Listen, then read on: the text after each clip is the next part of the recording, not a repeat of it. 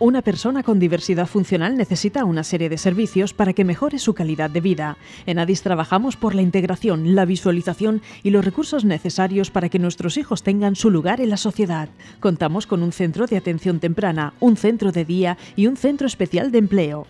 Ofrecemos programas formativos de cualificación básica, hostelería diversa, apoyo terapéutico y ocio. Adis patrocina No me cambies la vida. Del alma, realmente amigo.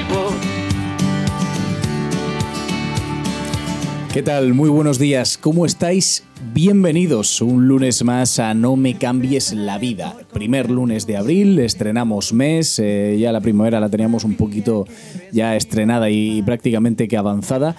Hoy lunes santo también, eh, inmersos en plena Semana Santa, les preguntaba yo aquí a las chicas, porque hoy todos son chicas, eh, entrevistadas, entrevistadora, todos son chicas. Estoy solo ante el peligro, solo con José Joaquín que está aquí detrás de las cámaras eh, y les preguntaba si, les- si habían visto alguna procesión, me habéis dicho que sí, chicas, habéis empezado a ver procesiones, empieza una semana de, de procesiones y de vacaciones muy interesante. Como siempre, los primeros lunes de cada mes mm, tenemos nuestro consultorio jurídico, normalmente tenemos aquí a Javier... eh, Fernández y hoy no está con nosotros, pero está en su lugar Laura Berna. Laura, muy buenos días, muy bienvenida. Buenos días. Que vas a ser tú la que nos responda hoy, la que nos eh, solucione todas esas dudas que tienen estas chicas hoy, en el caso de, de hoy, apuntadas. Así que cuando tú quieras va a empezar Nerea y Laura, pues somos todo oídos. ¿Qué puede pasar si no cumplimos con la ley de protección de datos? La ley de protección de datos ha sido elaborada con la finalidad de proteger a los datos personales de toda persona física y por lo tanto es de obligado cumplimiento por todas las empresas y su incumplimiento puede acarrear eh, sanciones leves, graves y muy graves, así como multas administrativas. ¿Cómo cuotas de, de reserva de trabajadores con diversidad funcional? ¿Qué son las medidas alternativas y qué supuestos se han, para poder aplicarlas? Pues bien, eh, la reserva de mm, la cuota de reserva de puestos de trabajo para personas con discapacidad es una normativa de obligado cumplimiento para eh, aquellas empresas con más de 50 empleados. Pero eh, existe la posibilidad, existen alternativas como pueden ser, por ejemplo, eh, un contrato mercantil o civil con un centro especial de empleo, así también como con una persona autónoma, un trabajador autónomo con discapacidad. También eh, realizar por parte de esta empresa donaciones o mm, patrocinio encaminado a la eh, inserción laboral y también la creación de empleo de personas con discapacidad. Y por último, la constitución de un enclave laboral, que eh, un enclave laboral consiste en un contrato entre una empresa ordinaria y un centro especial de empleo. ¿Cuáles son los aspectos que más interesan de la entrada en vigor eh, de la Ley 821 de 2 de junio por la, por la que se reforma la legislación civil para el apoyo a las personas con discapacidad? Pues los aspectos que más interesan de esta nueva ley son, por un lado, la eliminación de la tutela en el ámbito de la discapacidad, que va a quedar eh, limitada a esos menores no protegidos por la patria potestad y se va a sustituir por la curatela.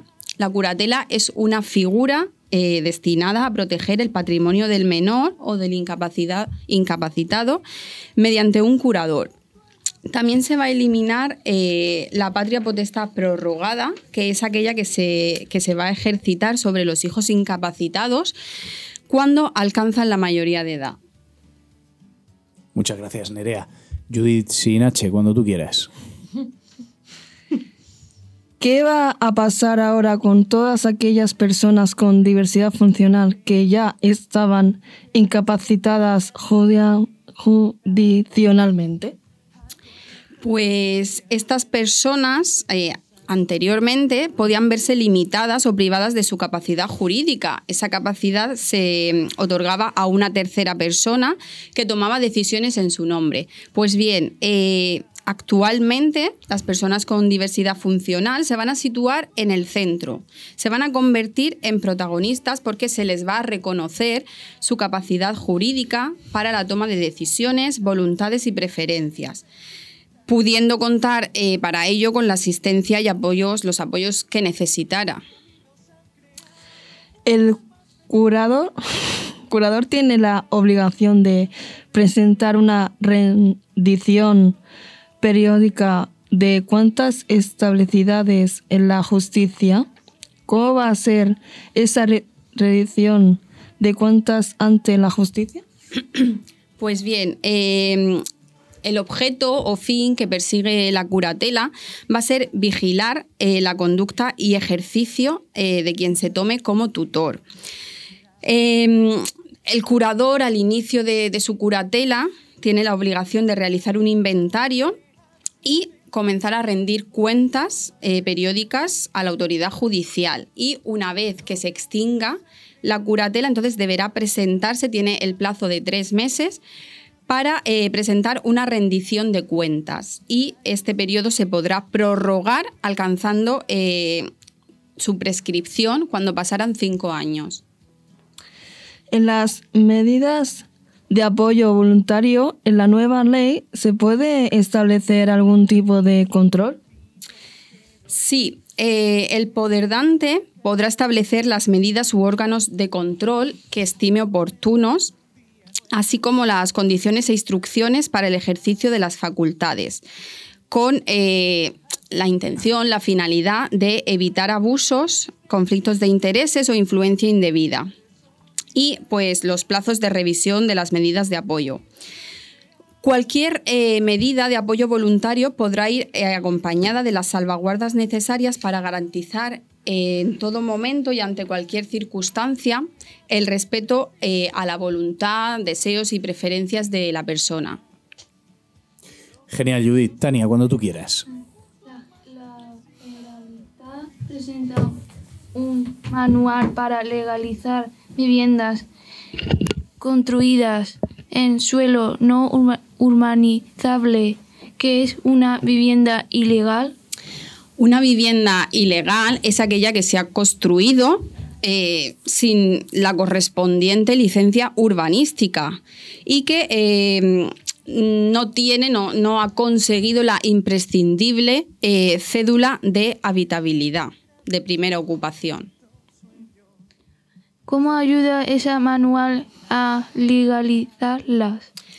Pues bien, el manual mm, lo que nos va a establecer es un protocolo a seguir para facilitar esta legalización de la vivienda. Se va a tener que presentar una acreditación de, la situación de que el edificio se encuentra aislado y después se tendrá que solicitar la declaración individualizada de minimización de impacto territorial. El encargado va a ser el Pleno del Ayuntamiento, va a decidir esta situación individualizada de impacto territorial y la declaración deberá integrar especificaciones acerca de las condiciones de la edificación. esto, este hecho es fundamental para poder obtener la licencia.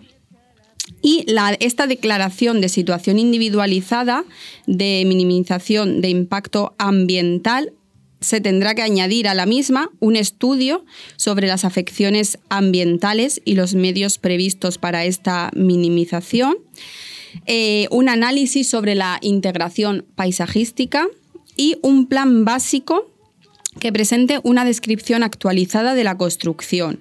Y por último, en el caso de que fuera necesario, la realización de aquellas obras para la mitigación del impacto ambiental. Y estas deberán de producirse como límite en un plazo de cuatro años.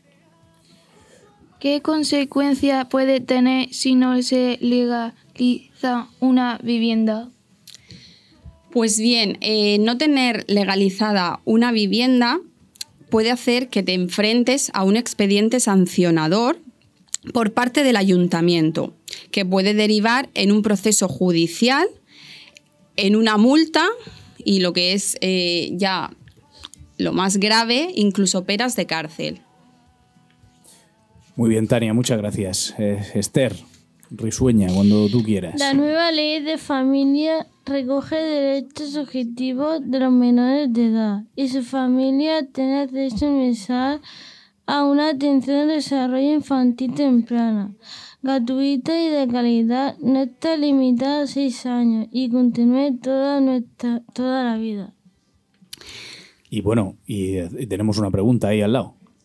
Esto implica que los afectados podrán recurrir a los tribunales cuando este derecho no se debe amparado por su comunidad autónoma. No se queda amparado y, y es una pregunta, Laura. Pues bien, a ver, en este sentido, para responder esta pregunta y que la podáis entender bien, hay que establecer una diferencia entre un derecho subjetivo y un derecho objetivo. El derecho objetivo es la norma en sí o conjunto de normas y el derecho subjetivo es eh, la facultad que se va a tener para exigir el cumplimiento de esa norma. Y sí, efectivamente, mm, se podrá reclamar ante los tribunales el derecho cuando no esté amparado por la comunidad autónoma del solicitante. ¿Cómo actúa un punto de encuentro de familia en situaciones de riesgo? Pues eh, un punto de encuentro familiar es el lugar donde se va a garantizar el cumplimiento del régimen de visitas que se haya pactado y em, se va a establecer cuándo esa entrega de los menores de un progenitor a otro eh, entable cierto riesgo para el menor. Se va a hacer para garantizar el interés superior del menor. Y también eh, incluso de alguno de los progenitores en aquellos casos en los que exista una orden de protección a su favor. ¿En qué caso se pone en marcha y de qué organismo depende de qué lo activa o desactiva? Se pondrá en marcha en aquellos casos de separación o divorcio de los progenitores o en aquellas situaciones de eh, acogimiento familiar. Y eh, este ejercicio de este derecho de visitas se mm, se va a ver eh, interrumpido o bien es de cumplimiento difícil o conflictivo. El encargado de, su activa o desactivación será eh, la Consellería de Justicia, concretamente el juez de familia asignado. Muy bien, pues eh, hemos acabado con las preguntas. Esther, muchas gracias. Laura, también muchas gracias. Bueno, no lo he dicho al principio para que Laura estuviera tranquila, pero hoy era su debut radiofónico con nosotros. Entonces, Laura, ¿cómo te has encontrado? Pues fenomenal, encantada de estar aquí con vosotros y bueno, espero que os haya podido resolver las dudas. Claro que sí. Muchísimas gracias, lo has hecho muy bien y Laura, que en este caso hoy ha venido a responder nuestras preguntas en sustitución de, Javier desde Animalegis. Muchas gracias, Laura. Eh, nosotros vamos ahora a darle las gracias también a otro de nuestros patrocinadores, como lo es Animalegis, pero también lo es, por ejemplo, Tarsilo. ¿Y qué es Tarsilo? además, ahora que viene el calor, vamos a apuntarlo bien, nuestro eh, el teléfono y todo, porque se trata de una empresa de control de plagas. Y cuando viene el calor, ya sabemos que los bichos salen. Está homologada y autorizada con una gran experiencia en el sector de control de plagas en la Vega Baja, que ha sabido adaptarse a las, a las necesidades que demanda la sociedad actual, tanto en precios, muy importante ahora, como en sus servicios de desratización. Tienen un problema de ratas en París, increíble, por cierto. No sé si, no sé si lo sabéis. Y, ahora que lo acabo de ver, no queremos vernos nosotros como, como los parisinos desinfectación, fumigaciones y desinfecciones. Nos dan los mejores servicios de control de plagas, tanto a viviendas, comunidades, restaurantes, muy importante la hostelería, edificios, comunidades, oficinas o naves todos sus productos biocidas que se usan están debidamente autorizados y registrados por el Ministerio de Sanidad para su uso por personal profesional debidamente cualificado, realizando comprobaciones periódicas y estudios de eficacia. Por eso, son la empresa referente de control de plagas en la provincia de Alicante. Si los quieren contratar desde la región de Murcia, desde aquí de Santomera, pues también vienen, estoy seguro. ¿Cómo podemos localizarlos? ¿Cómo podemos tener más información? Pues en www.tarsilo, así tal cual, pest, pst, control.com, tarsilopestcontrol.com. Bueno, pues un poco desagradable hablar de plagas así para, para terminar. Pero bueno, para eso está Tarsilo, para, para eliminarlas. Chicas, eh, que disfrutéis la semana, os vais de vacaciones, ¿verdad? ¿Cuándo empieza? Mañana, me ha dicho Judith, ¿no? Sí, mañana terminamos y el miércoles ya estamos de vacaciones. Y el miércoles ya estáis de vacaciones. Bueno, pues nada, vosotras que podéis, que las disfrutéis, que veáis procesiones, que vayáis a la playa. Muchas gracias. Muchas gracias. viajéis y nos vemos el lunes que viene, la, la que quiera venir, ¿vale? Claramente. Que paséis buena semana. Adiós.